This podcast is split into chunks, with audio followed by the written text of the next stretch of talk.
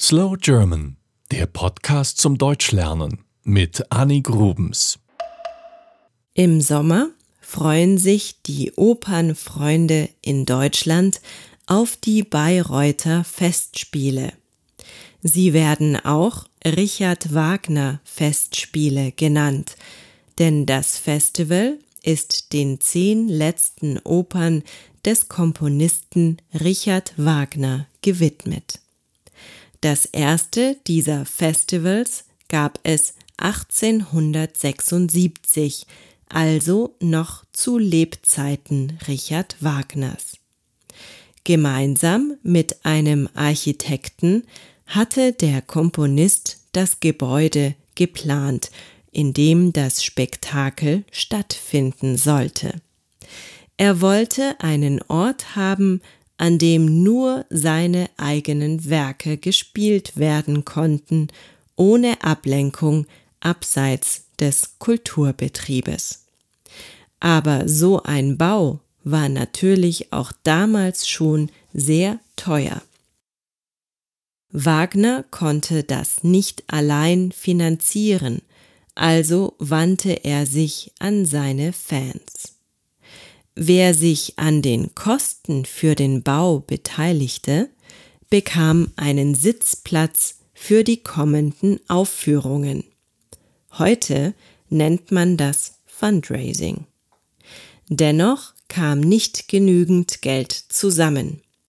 Das Projekt stand auf der Kippe. Zum Glück sprang ein Freund des Komponisten mit einem Darlehen ein.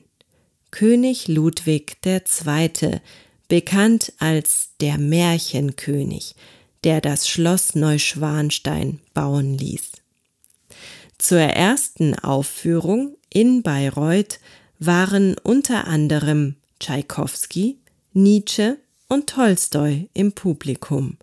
Und auch heute treffen sich hier wichtige Menschen, beispielsweise Kanzlerin Merkel oder das schwedische Königspaar, Schauspieler, Sportler, Botschafter, Politiker, Bischöfe und Geschäftsleute.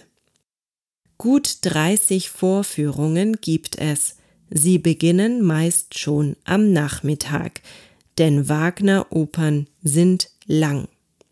Die Eintrittskarten sind schon lange vorher ausverkauft. Die Wartezeit wird teilweise mit zehn Jahren angegeben. Es ist ein Spektakel, über das sich Richard Wagner gefreut hätte. Denn am Anfang war das Festival noch von finanziellen Problemen bedroht, es konnte aus diesem Grund nicht jedes Jahr stattfinden, weil schlichtweg das Geld fehlte. Heute ist das kein Problem mehr. Eine Stiftung steht hinter den Festspielen und der Etat beträgt 16 Millionen Euro. Die Festspielleitung liegt auch heute noch in Wagner Hand.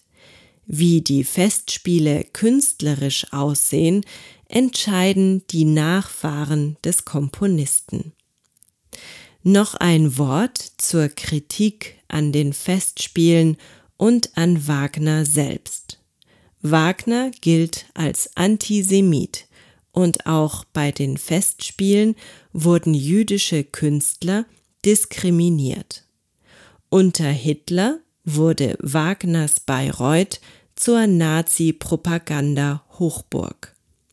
Umstritten ist die Frage, wie die eine Seite, die Musik Wagners, mit der anderen Seite, dem Rassismus, zusammenhängt. Kann man Wagner Musik hören und mögen, auch wenn der Komponist ein Rassist war? Diese Frage muss wahrscheinlich jeder für sich entscheiden.